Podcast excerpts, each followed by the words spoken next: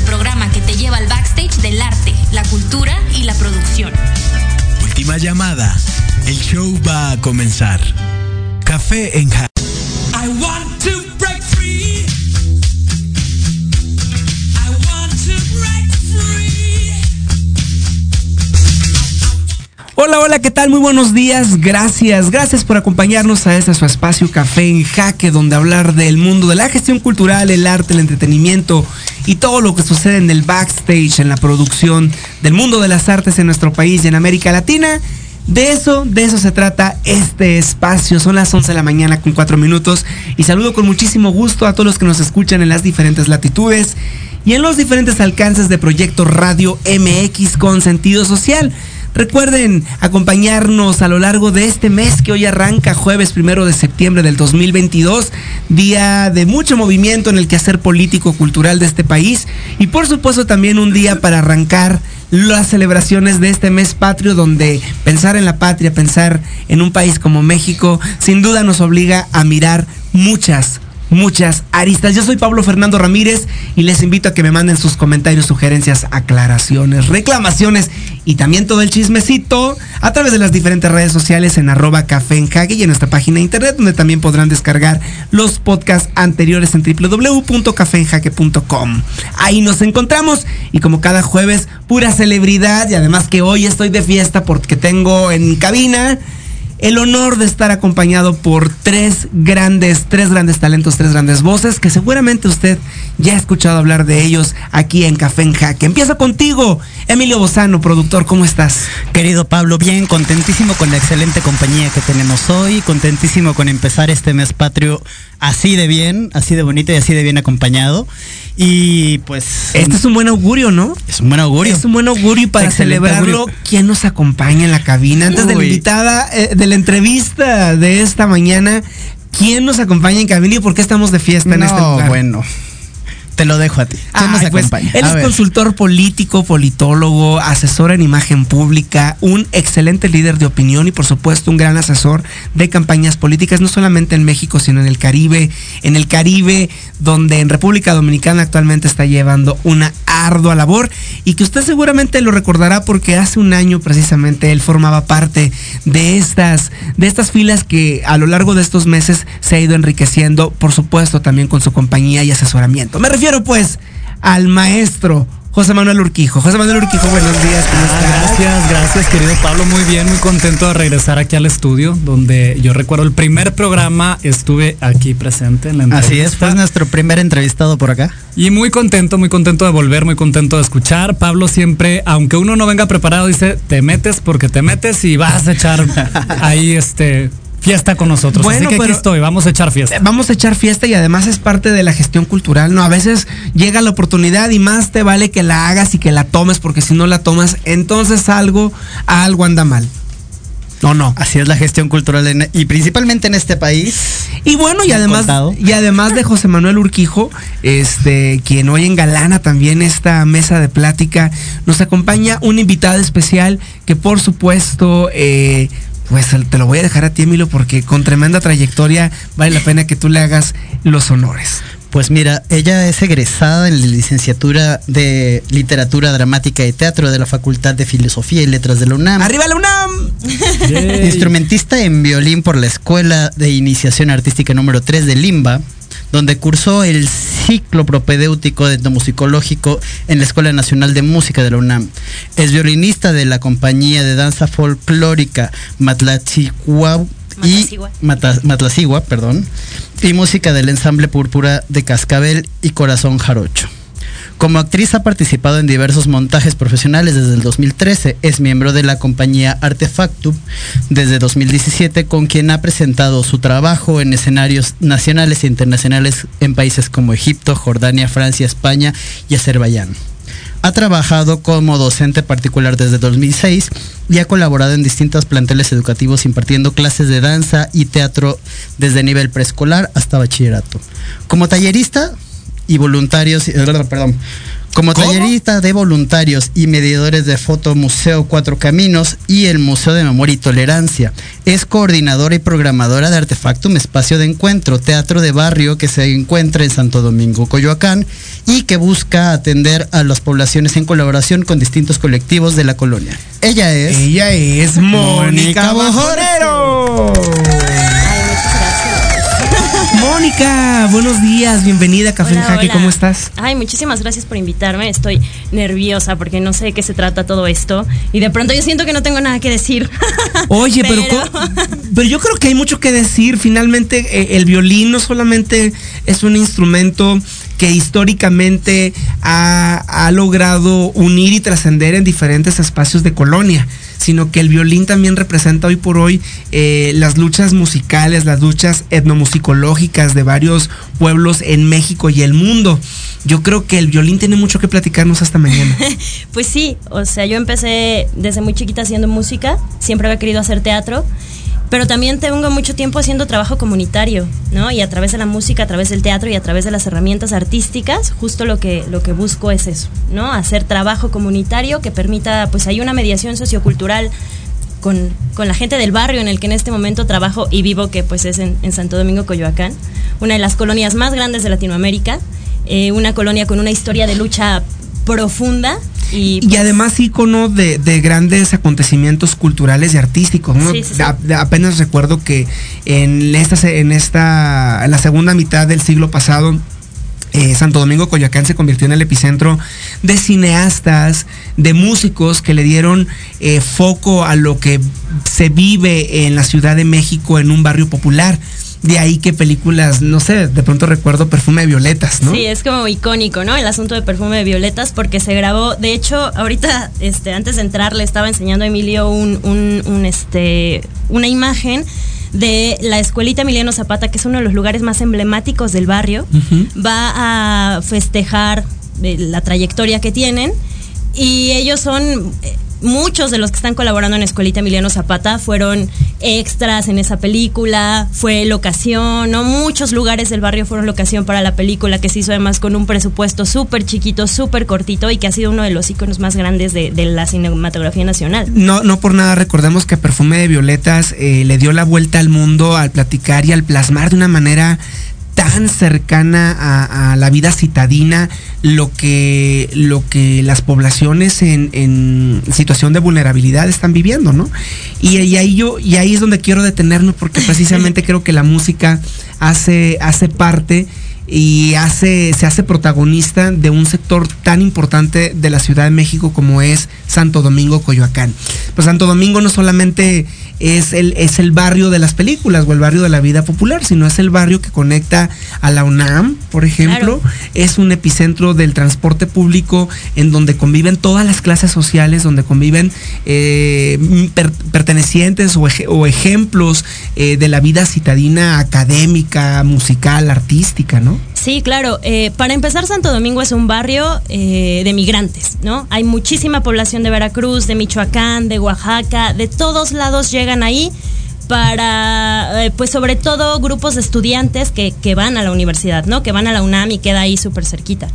Este, y entonces en ese sentido, gastronómicamente, musicalmente, eh, todo lo que, lo que permea en esas culturas a, pues a la cotidianidad del barrio es súper rico y es súper importante. Entonces, pues de alguna manera el trabajo que nosotros hacemos con, con, Artefactum, con Artefactum Espacio de Encuentro en específico, que es un pequeño teatro de barrio que tenemos ahí adentro de la colonia y que la verdad es que no tiene mucho tiempo en funcionamiento, pero que se está volviendo cada vez más eso que nosotros queremos, ese espacio y ese punto de encuentro para que la gente del barrio, para que la gente de la colonia pues de alguna manera eh, sepan que ese lugar es para que confluyan y para que convivan, ¿no? Entonces, pues eso, pues eso de yo, Antes de irme, antes de irme al corte, te quiero dejar con esta pregunta.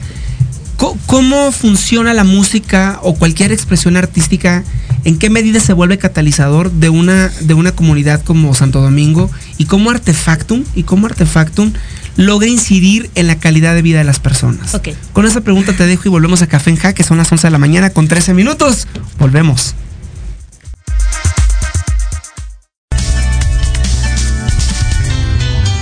Café en Jaque.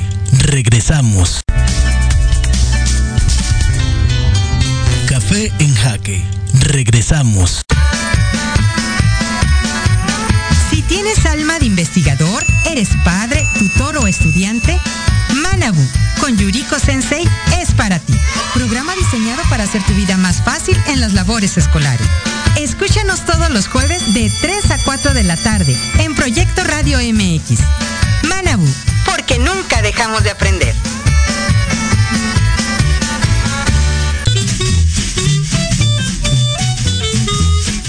Amigos? Soy Liliana Noble Alemán y los invito a escuchar Pulso Saludable, donde juntos aprenderemos cómo cuidar nuestra salud. A través de www.proyectoradiomx.com con sentido social. Todos los martes de 3 a 4 de la tarde. Síguenos en YouTube y Facebook. Aparecemos como Pulso Saludable.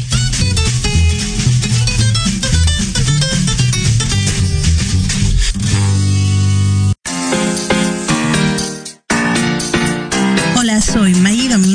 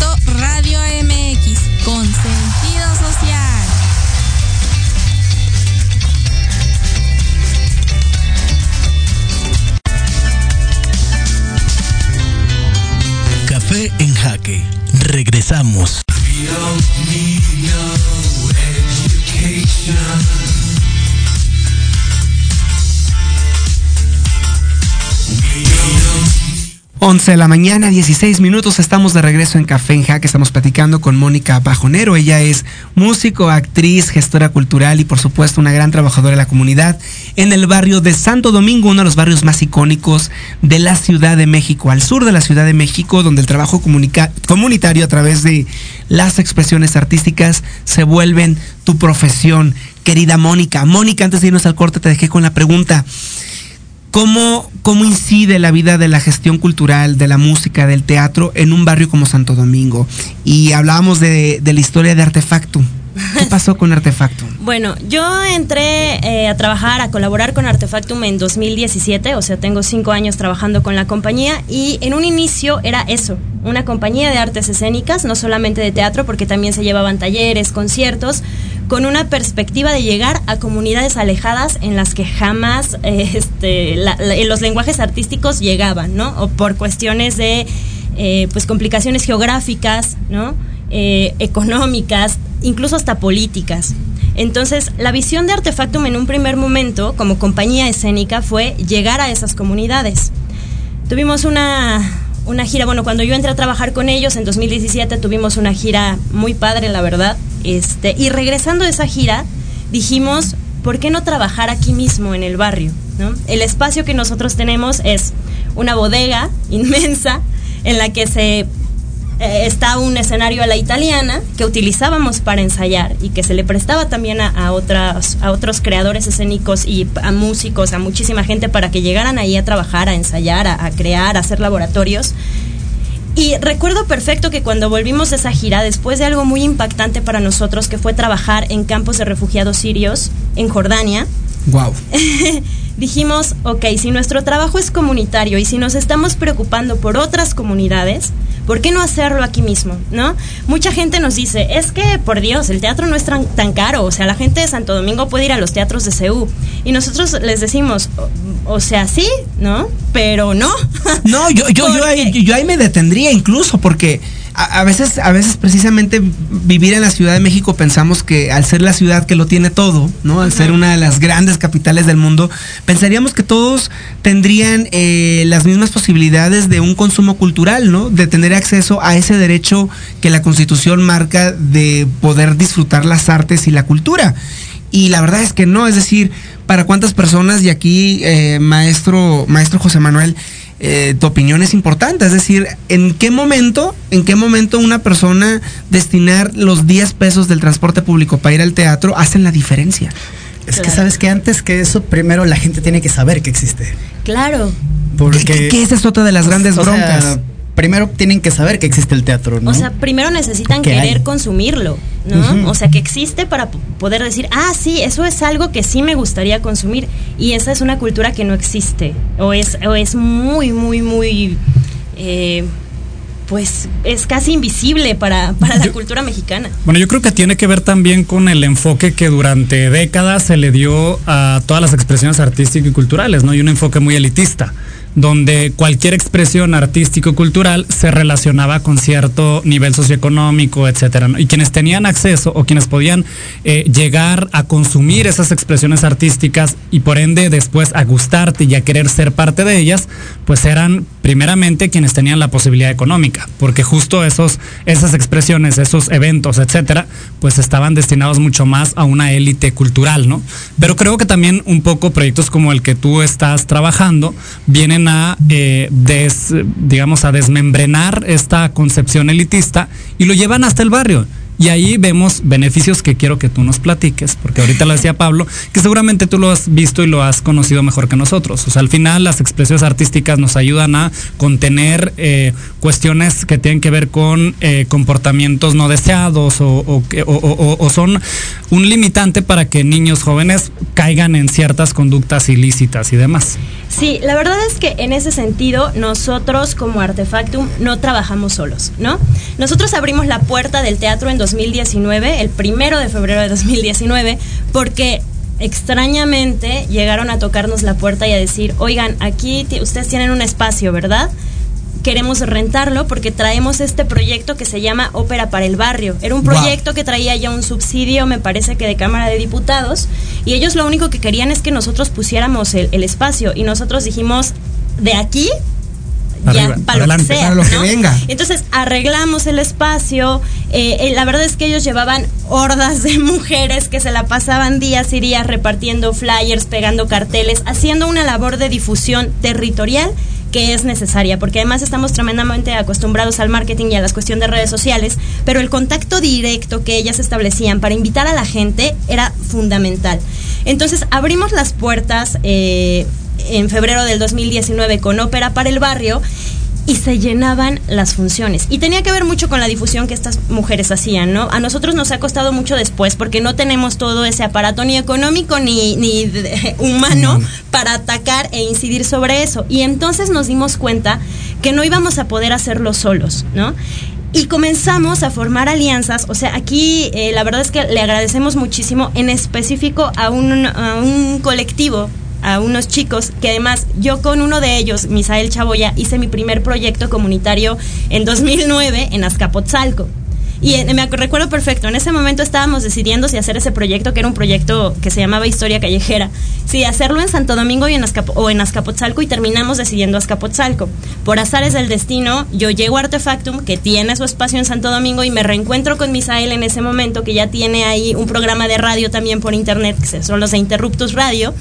Y en una cosa que hacían que se llamaba radiobocina, que era que se estacionaban en la calle y ahí hacían todo el programa, invitaban a la gente, los saludos de la gente del mercado, o sea, todo en una cuestión de, comunidad. muy preciosa, nos invitan, ¿no? Y nos dicen, ay, oigan, pues vamos a reunirnos todos los colectivos que hacemos chamba aquí. Y entonces ahí conocemos, además de Interruptus, a Propedregales Coyoacán, a Redes Juveniles en Acción, eh, bueno, ahora ya eh, un otro colectivo recientemente eh, fundado que son los chicos de Tepos Bike, ha hecho en Santocho, un montón de colectivos que ya tenían años trabajando en el barrio y que nosotros, la escuelita Emiliano Zapata, y que nosotros dijimos, tenemos todo que aprenderle a esta gente, ¿no? Claro ellos nos van a enseñar realmente cómo empezar a generar comunidad.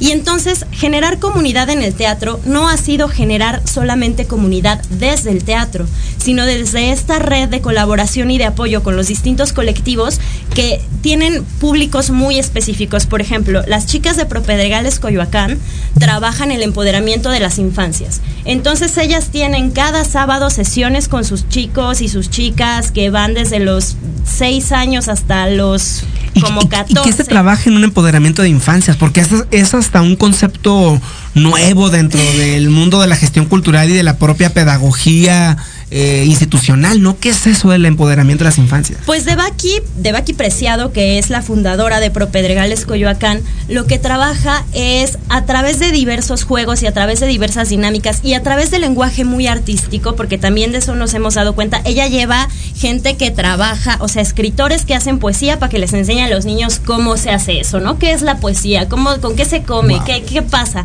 Y entonces trabaja con los niños desde ese lado y lo que ella busca es que tengan herramientas que les permitan tener una vida digna, feliz, ¿no? empática, o sea, ahí trabaja. Lo que todos queremos. Claro, y, es muy bello ver cómo, porque Debaki tiene más de 20 años trabajando con los niños del barrio. Entonces vemos cómo chavitos que estaban con ella hace 10 años, eh, ahorita ya son papás y llevan a los niños a que trabajen ahí en Propedregales y a que vayan a, las sesiones de los sábados porque lo que les interesa es que ellos se abran al mundo de la manera en que también Debaki les enseñó a hacer, ¿no? Entonces es muy padre porque Debaki con, con empoderamiento de las infancias, los de Interruptus con su labor social, bueno, con su labor de, pues de alguna manera llevar el conocimiento histórico a la gente de a pie, ¿no? Y no en la cuestión académica y elevada. Eh, y que también hacen mucha, eh, mucho trabajo que relacionan con la vida del barrio. Eh, Mónica, me, encanta que platicas y nos das una perspectiva súper amplia, sí desde la gestión, sí desde el trabajo comunitario, sí desde el quehacer que, que, que se van haciendo entre otros colectivos y de qué manera esto se va tejiendo y, genera puntos neurálgicos de bienestar. Pero eso sin, sin, darle nombre y apellido y sin dar eh, historias de valor, para muchos puede sonar algo lejano. Y entonces yo te quiero preguntar, en cinco años supongo que has visto historias de éxito, es decir, la transformación o el, o el, acompañamiento de ciertos compañeros o miembros de la comunidad que han tenido un desarrollo de una manera determinada o de otra. ¿Qué historia que me quieras contar que le podamos poner nombre y apellido y que pueda ejemplificar la importancia de un trabajo comunitario desde las artes, desde la gestión cultural? Eh, por ejemplo, nosotros en, Artefactum lo que buscamos es ser esa herramienta de mediación. Nosotros como tal no tenemos una comunidad conformada, trabajamos con las comunidades de los colectivos. Y por ejemplo, el año pasado, en diciembre, antes, ¿no? Unos meses antes, a mí me invitan las chicas de Propedregales Coyoacán a darle un taller de percusión a sus niños. Y me dicen, pues nada más porque tenemos ganas de que conozcan el lenguaje musical a través de la percusión. Entonces yo voy y me armo un tallercito en el que hacemos percusión corporal, luego les llevo instrumentos y entonces empezamos a tocar y después ellos tenían ya una dinámica de elaboración de cómic, porque les digo que ellas, por ejemplo, trabajan distintos lenguajes, ¿no? Y llevan a especialistas en esos lenguajes para que trabajen con las chavitas y los chavitos. Y ellos estaban preparando un cómic y entonces les digo, ¿por qué no hacemos que ellos nos cuenten, o sea, que tengamos, que veamos su cómic, ¿no? Que veamos lo plástico, pero que además nos cuenten y que se musicalicen ellos mismos a través de la percusión y lo presentamos. Y entonces para, para las niñas y para los niños fue bien bonito poder tener un trabajo escénico más complejo y, de alguna manera como más completo, ¿no? Porque pasaba porque ellos mismos habían hecho las, el, eh, el, dibujo, el cómic, desde la historia, desde qué queremos contar hasta cómo los lo vamos a plasmar en términos visuales y plásticos y luego cómo lo vamos a contar y al final cómo nos vamos a musicalizar a nosotros mismos. Entonces, esa experiencia, por ejemplo, fue muy bella. Este, terminamos presentándola Artefactum. Cada año hacemos algo que se llama eh, Encuentro Internacional Expandiendo al Barrio. Y lo que buscamos es que los chavitos y las chavitas con quienes hayamos generado algún trabajo lo presenten. Y además invitamos, eh, tenemos, la verdad es que hemos realizado durante mucho tiempo estas, esta pues gestión y este como fortalecimiento de redes de apoyo también. Entonces, Colaboramos, por ejemplo, con la Embajada de México en Azerbaiyán, porque nos ha tocado ir ahí también a presentar de pronto ponencias sobre el trabajo de investigación de producción, la metodología de producción de Artefactum.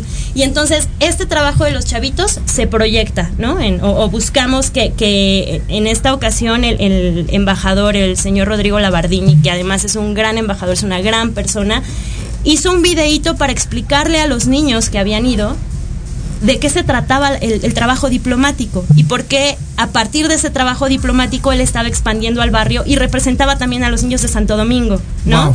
Entonces, ese tipo de cosas a los niños les detona otra cosa. Y, que, además como, como en un país tan complejo como el nuestro, esos finalmente también se convierten en, en semilleros de próximos, de próximos políticos, de próximos líderes sociales, de próximos defensores de derechos humanos, de próximos trabajadores en el arte a través de, la comunidad, ¿no? Yo creo que los beneficios sin duda son demasiados. Mónica, ¿dónde podemos encontrar y conocer más información precisamente de esta metodología que hace Artefactum?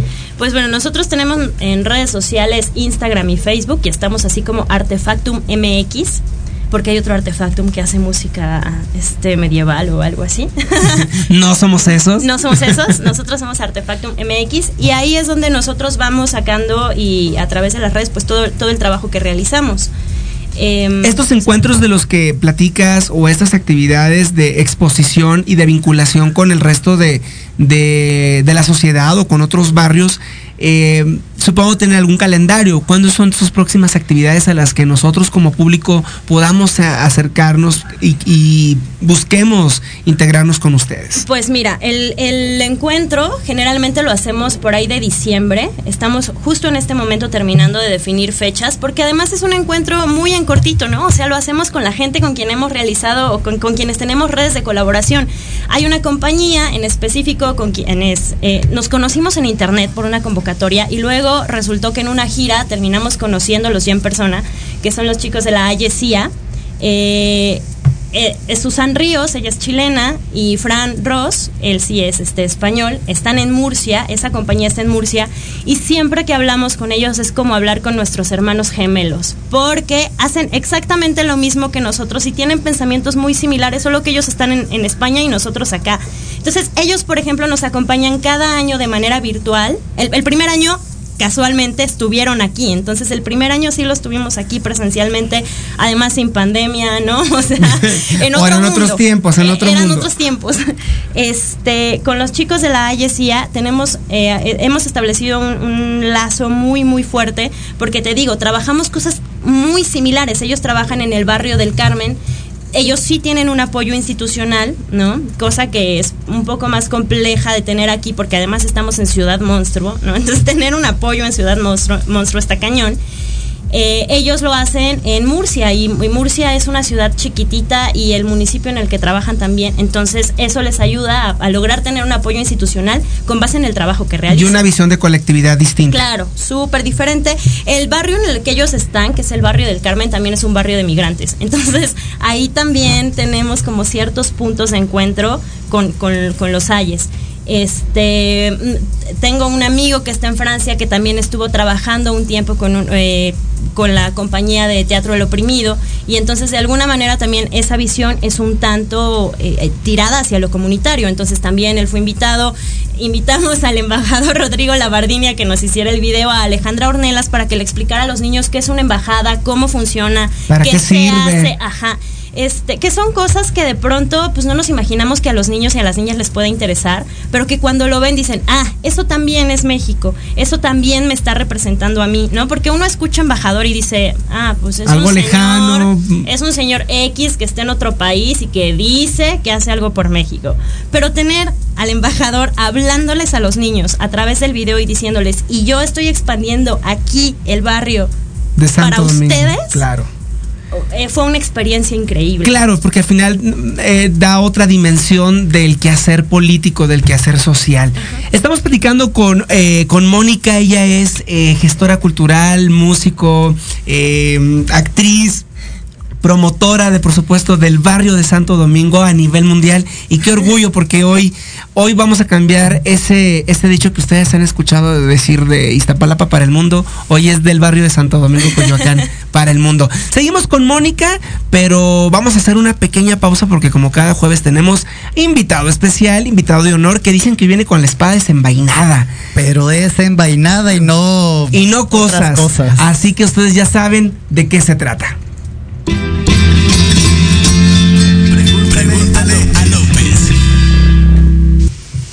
Oscar Alejandro López, ¿cómo estás? Querido Pablo Fernando, Emilio, el mismísimo Urquijo, qué gusto verlos allá de nuevo en cabina. Pues acá, saludándolos desde la ciudad de Cali en mis últimos días por acá. Ya pronto regresaré a la Ciudad de México porque además los Diablos están en la serie final y hay que regresarlos a apoyar en si llegan a la serie del Rey. Pendientes y compromisos hay. Entonces, hoy empecemos un poco con las generalidades del día. Hoy primero de septiembre se eh, rinde informe de gobierno el presidente Andrés Manuel López Obrador. Pero vamos a dar un poquito de contexto histórico. El primer informe de gobierno que existió, o como tal se tiene registrado, fue en 1924, que lo da Guadalupe Victoria. Él presenta un informe que realmente no está obligado y que la constitución de 1924 sugería que lo hicieran los secretarios, pero no obligaba al presidente. Es hasta la constitución de 1917 que como tal ya se pone por escrito y dice que eh, insta a entregar un informe escrito al inicio de las eh, sesiones del Congreso. Porque eso es lo importante. El primero de septiembre se marca el inicio de sesiones del Congreso. Eh, Venustiano Carranza es el primer presidente que da un informe de gobierno. Sin embargo, Porfirio Díaz tenía un ejercicio de dar como durante dos hojitas, dos cuartillas, hablarlos año a año y él rindió 61 informes, según se tiene registrado. El último en rendir un informe de gobierno en la forma que lo conocimos con el gran priismo y esta faramaya que se hacía fue Vicente Fox. El, el informe más largo que se tiene registrado fue el de Abelardo L. Rodríguez, que, lo dio, que duró 7 horas con 35 minutos. Imagínense cómo ha de haber sido de tedioso eso. Pero bueno. Bueno, y sobre, y sobre todo espero que no haya tenido lo- los números en, en- en violencia y asesinatos como los que tenemos hoy, porque si no, a lo mejor si se hiciera de la misma naturaleza y el mismo detalle, seguramente ahora duraría otras 10 horas. Exacto, imagínate si Abelardo Rodríguez ahí en los 30 hubiera tenido un PowerPoint. Es una gran, gran presentación. Eh, luego, el primer transmitido por radio fue el de Lázaro Cárdenas en 1936 y el primero que fue televisado fue el de Miguel Alemán. En el, eh, fue su cuarto informe de gobierno. El que se dice que es el informe más exitoso, por decirlo de alguna manera, o si no el más exitoso, el más aplaudido, fue el de José López Portillo, ya que en su sexto informe de gobierno fue interrumpido 40 veces con ovaciones. Hay imágenes muy famosas de este informe de gobierno, en el cual eh, José López Portillo, conmovido hasta las lágrimas, se limpia, agradece. Todo un show. No, bueno, pues es que recordemos que parte de la parafernalia política de este país incluye la lágrima, incluye el sentimiento profundo. El drama. Exacto. Y parte de esta parafernalia también implicaba que justo cuando se presentaba el informe de gobierno se le llamara el Día del Presidente. Entonces todo giraba en torno a la, a la figura presidencial y al terminar había un desfile. En estos desfiles que había, otro de los datos eh, curiosos que hay, dicen que Luis Echeverría Álvarez, en uno de estos eh, recorridos tan largos que hacían durante el Día del Presidente, saludó a cerca de 3.000 personas de mano. ¿Y a cuántos Ah, niños cargó? Ese dato no lo tenemos confirmado, pero dicen que fueron también López. Oigan, yo me acuerdo ahorita que, ahorita que dijiste, Oscar, del Día del Presidente, yo me acuerdo cuando estaba en la primaria, nos ponían a ver el discurso del presidente en la Cámara de Diputados. Sí, claro, O- o yo también fuera, recuerdo o sea, eso. era- nos ponían a ver, en, en- el Día del Presidente era tan importante y todo se paralizaba y los medios de comunicación transmitían todo el mensaje y era todo un día completito dedicado al presidente. Y nosotros en las escuelas En las primarias escuelas. viendo al presidente. ¿no? Así Porque era una como- tortura porque uno no entendía nada. Nada, pero- ¿qué, Y vas a entender a los ocho reporte, años? ¿no? Sí, pero, de, ¿qué pasó Justo, en el, el en o sea, qué horror. pero bueno, que Antipedagógico totalmente. Yo lo recuerdo también. eh, los que me conocen sabrán que en algún momento de la vida quería ser presidente, pero yo quería ser presidente. ¿Qué se ríen? Pero Puede- estar frente gustaba- al próximo presidente en algún momento. No, jamás. Pero a mí me gustaba No, la yo creo de que ya se arrepintió de de eso. y decir honorable Congreso de la Unión. y no empezar con esta cuestión de pueblo de México, viva los héroes que nos dieron patria. Eso era lo que me gustaba, ya luego entendí mucho más profundamente lo que implicaba y no es lo Pero bueno, parte de lo que nos compete y por lo que también el tema era importante a tratar, eh, pues en este informe de gobierno seguramente se intentarán reflejar muchos de los éxitos o logros que mantiene la actual administración, pero la cultura es uno de los grandes pendientes. Hay dos temas que ahorita están generando mucho ruido, que es, o bueno, que ya vienen arrastrando un tiempo, pero que generan ruido como siempre. Uno es la cuestión del cine. Se habla de que más de 50 producciones están paradas en lo que decidieron eliminar el Fidecine y el Foprocine para crear una cosa que se llama Focine, porque ya ven, lo anterior no servía y lo nuevo al parecer, lo anterior no, no servía, hay que eliminarlo y lo nuevo al parecer tampoco funciona. Entonces, hay más la directora Mariano Varo del INCINE dice que el dinero no llegaba porque había cineastas que se habían amparado contra la desaparición de los fideicomisos y que por eso entonces en lo que se van echando las bolitas la industria del cine que se había visto fortalecida de una o de otra manera durante los últimos sexenios ha re- recibido un golpe muy muy duro y además también eh, llevando los reflectores, sobre todo la secretaria Alejandra Fraustro, a una lucha encarnizada y haciéndose la banderada de la recuperación del patrimonio eh, del país. Si, ven lo si siguen a las eh, cuentas de la Secretaría de Cultura o de la Secretaria de Cultura como tal, verán que a cada rato están intentando parar subastas y lo reflejan en sus redes sociales cuando lo logran con mucho Que ahí eh, es, que, que ahí si me lo permites, Oscar, este es todo un debate, ¿no? Porque recordemos que sí, por un lado podemos eh, sacralizar las subastas y podemos incluso eh, criticarlas desde este lugar donde lo hace la Secretaría, que es cómo vamos a perder el patrimonio, pero recordemos también que cerca del 45% de las zonas arqueológicas de este país, por ejemplo, no tienen presupuesto mínimo de mantenimiento. Entonces, ¿Qué, es preferible? Y esa es una pregunta que yo la dejo al debate, ¿no? Es, eh, es preferible sí quedarnos con todo el patrimonio desde el Estado, sin tener recursos para mantenimiento, para restauración, para el cuidado, para poderlos mantener en óptimas condiciones, o bien que se venda y, más bien yo, yo pensaría en que eh, los procedimientos y, la reglamentación para las subastas debieran dedicarse o, o dirigirse hacia personas o, institutos o instituciones que pudieran hacer un buen resguardo de estas. Esto es todo un debate. Y yo le agregaría ahí hacer el resguardo, yo no, no satanizo lo público-privado. Creo que las alianzas público-privadas siempre tienen que ser buenas. Las subastas incluso deberían tener candados. Conozco poco del tema, pero yo qué me imagino. Si alguien va a comprar patrimonio cultural de México, debería al menos poder tener el acceso a que lo dejen a, a, a, que la gente lo pueda observar, que la gente pueda disfrutarlo, claro, y no solo que se quede en una galería privada y ya, porque entonces sí ya estaríamos perdiendo pues todo el valor simbólico que tienen estas subastas, o los productos, que las piezas o lo que sea. Además también una cosa de las que genera más ruido en torno a cómo llegan estos eh, artefactos o piezas específicas a las subastas es que no se conoce de dónde salen. Esto viene de, saqueos. Y cuando eh, los cazatesoros, o como se les quieran llamar, los extraen, directamente afectan a la construcción de la historia, porque se pierde el contexto de esas piezas, muchas veces habrá piezas muy lindas o de gran valor, pero sin el contexto se pierde la mitad de lo que valen y de la mitad de lo que se entiende y por lo tanto sí se genera un daño al patrimonio. Entonces es una estructura súper, eh, es una estructura y una que se tiene que revisar, que se tiene que analizar y que se tiene que desarrollar si queremos que esto deje de pasar.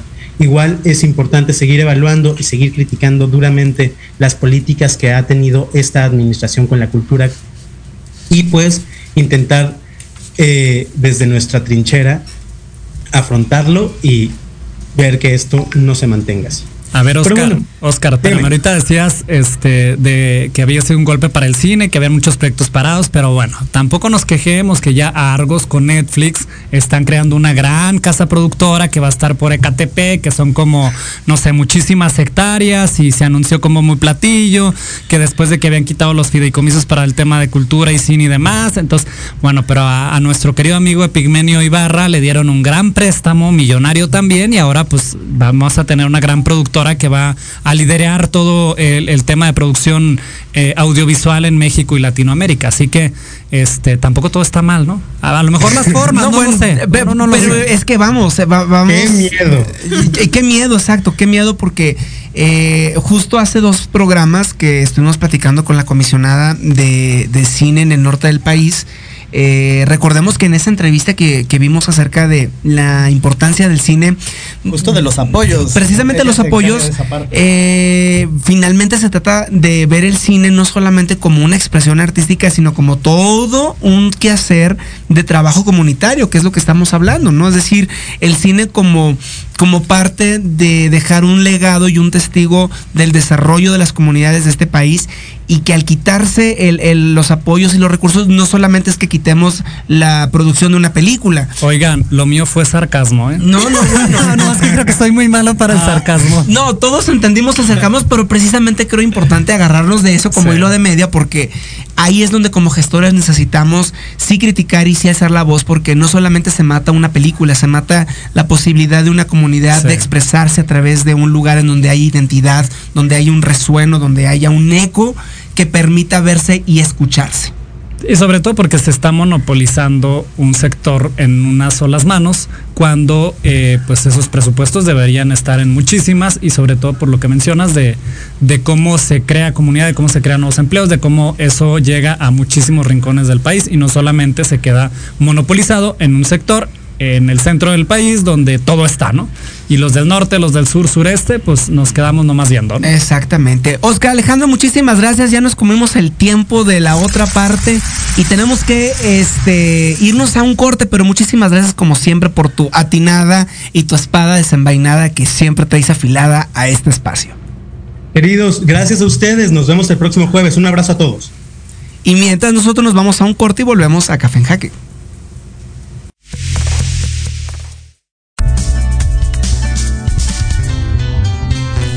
En Jaque. Regresamos. En Proyecto Radio MX, tu opinión es importante.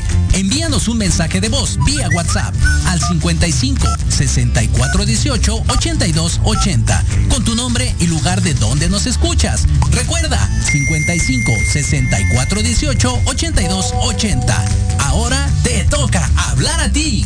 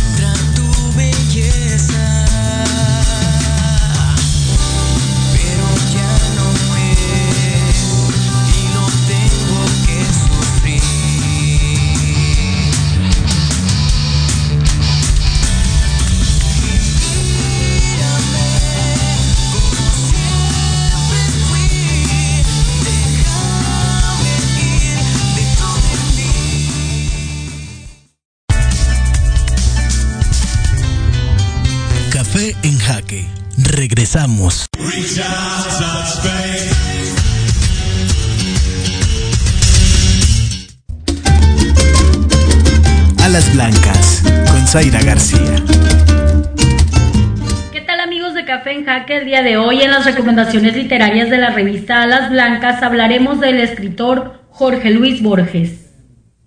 Ya no seré feliz, tal vez no importa. Hay tantas otras cosas en el mundo un instante cualquiera es más profundo y diverso que el mar. La vida es corta. Borges, escritor, poeta y ensayista argentino, además cofundador de la revista Prisma, donde redactó un manifiesto contundente en el cual se deslindan de las formas de la estética mayoritaria en la época, planteando que buscan desanquilosar el arte. Y aunque las horas son tan largas, una oscura maravilla nos acecha, la muerte, ese otro mar, esa otra flecha que nos libra del sol y de la luna. Los cuentos de Borges son profundos, analíticos, filosóficos. Toca temas como el tiempo y el espacio, el destino y la realidad, la inmortalidad, con un particular estilo literario. Por ejemplo, el Aleph en esta obra, los cuentos abren la puerta a la literatura mística, con temas como la inmortalidad, el descubrimiento del mundo, el todo y la parte. Y del amor, la dicha que me diste y me quitaste debe ser borrada. Lo que era todo tiene que ser nada. Jorge Luis Borges es un escritor filosófico que desafió los cánones literarios y con ello obtuvo reconocimiento hasta nuestros días. Solo me queda el goce de estar triste, esa vana costumbre que me inclina al sur, a cierta puerta, a cierta esquina. Este poema es uno de los sonetos de Jorge Luis Borges. Pablo, amigos de Café en Jaque, como cada jueves es un gusto saludarlos, les agradecemos el espacio que nos brindan y esperamos coincidir con ustedes la próxima semana. Hasta luego. Alas Blancas, con Zaira García. 11 de la mañana con 50 minutos. Muchísimas gracias a Zaira García, siempre su atinada participación en este espacio a través de la revista literaria Alas Blancas. Y desde Villahermosa, Tabasco, con Zaira nos vamos hasta la capital de Colombia, hasta la ciudad de Bogotá, donde Diego Álvarez ya tiene preparado no solamente el repertorio de lo que hay que hacer en la Ciudad de México, sino también allá en Bogotá. Dieguito Álvarez, ¿cómo estás? Buenos días.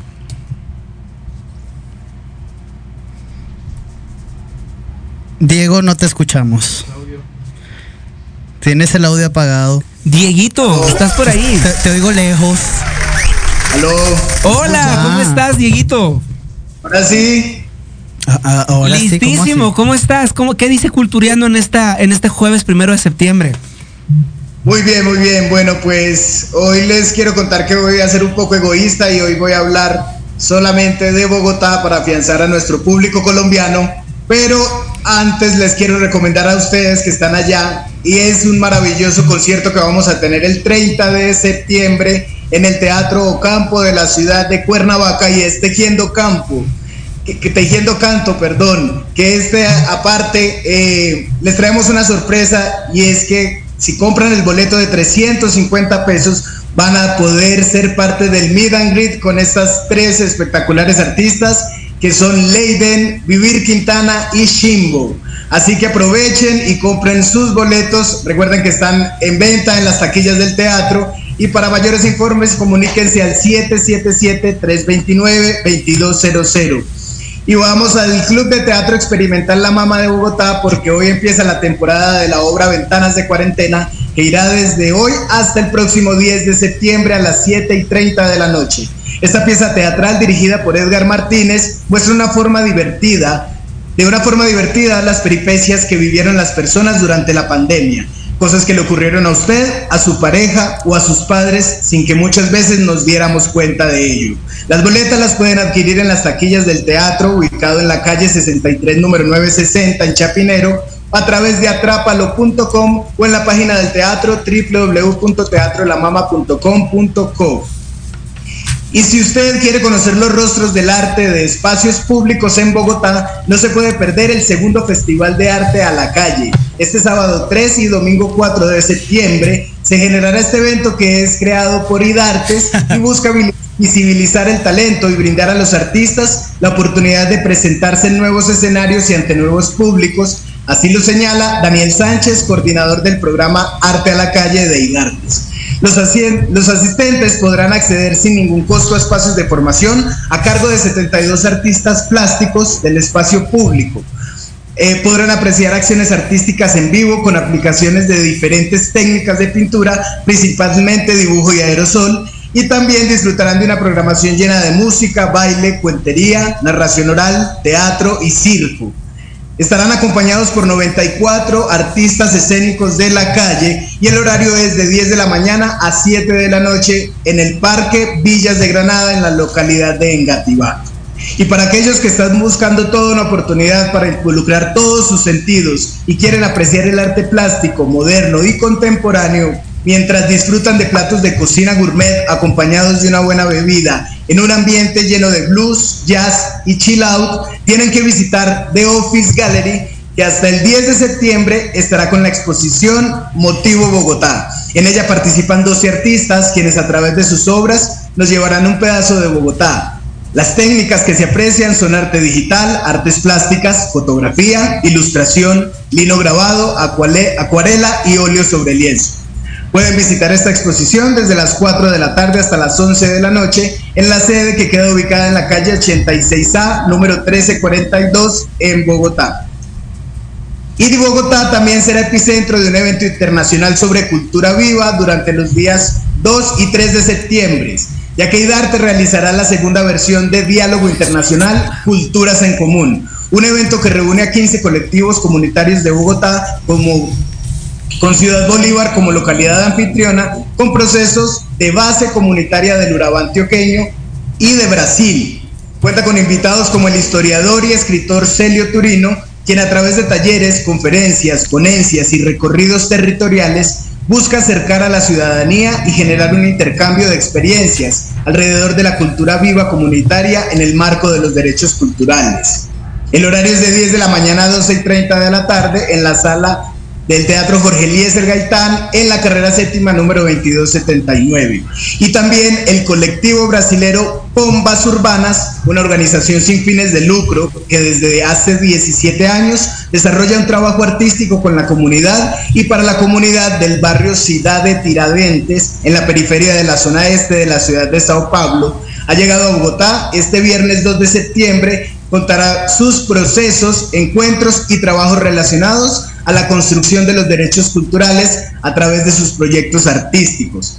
La cita es a las diez y media de la mañana en el Teatro del Ensueño. El ingreso es libre, sin costo y sin previa inscripción. Y hasta aquí llegan mis recomendaciones eh, de esta, este día, de esta mañana. Es un placer saludarlos como cada jueves y nos vemos dentro de ocho días. Muchas gracias. Nos vemos y nos escuchamos dentro de ocho días, querido, querido Dieguito Álvarez. Un abrazo para ti hasta Bogotá y pronto por allá estaremos compartiendo y transmitiendo en vivo desde allá el día 15 de septiembre. Por allá nos vemos, Dieguito. Un abrazo enorme para ti. Y bueno, hemos llegado a la recta final de este su espacio Café en Jaque y no me quiero despedir sin antes agradecer por supuesto a Mónica Bajonero quien ha compartido con nosotros toda una experiencia de lo que sucede en el barrio de Santo Domingo. Mónica, muchísimas gracias y los micrófonos siempre abiertos para ti en este espacio. Muchas gracias, gracias, gracias. La verdad es que compartir lo que hacemos ahí es muy importante para nosotros porque sabemos que el trabajo comunitario nunca va a estar en los reflectores, ¿no? Eh, pero llevarlo y que la gente sepa que ese trabajo se está haciendo y que hay comunidades que están pues chambeando por su propia comunidad, como los distintos colectivos eh, con los que colaboramos, para nosotros es fundamental. Y es lo máximo y qué mejor manera de regenerar ese tejido social que hoy por hoy nos hace falta a todos. Claro que sí. Pues muchísimas gracias, Mónica Bajonero, Emilio Bozano, muchísimas gracias. Pablo, Mónica, José Manuel, muchísimas gracias por acompañarnos hoy. Gracias a la gente que nos escucha y les recordamos que pueden ver de nuevo este programa y oírlo a través de nuestra página web cafeenjaque.com o a través de Proyecto Radio MX, buscarlo también en distintas plataformas como Spotify y acompáñenos, búsquenos déjenos por ahí un like en arroba café en jaque en Instagram. Muchas gracias por acompañarnos el día de hoy. Y muchas gracias. Y también José Manuel, gracias, muchísimas gracias. Muchas gracias por la invitación. Qué gusto regresar a Proyecto Radio Café en Jaque. Gracias. Ahora sí. Ahora sí. Nos, vamos y nos escuchamos próximo jueves, 11 de la mañana, Café en Jaque. Hasta la próxima. Bye.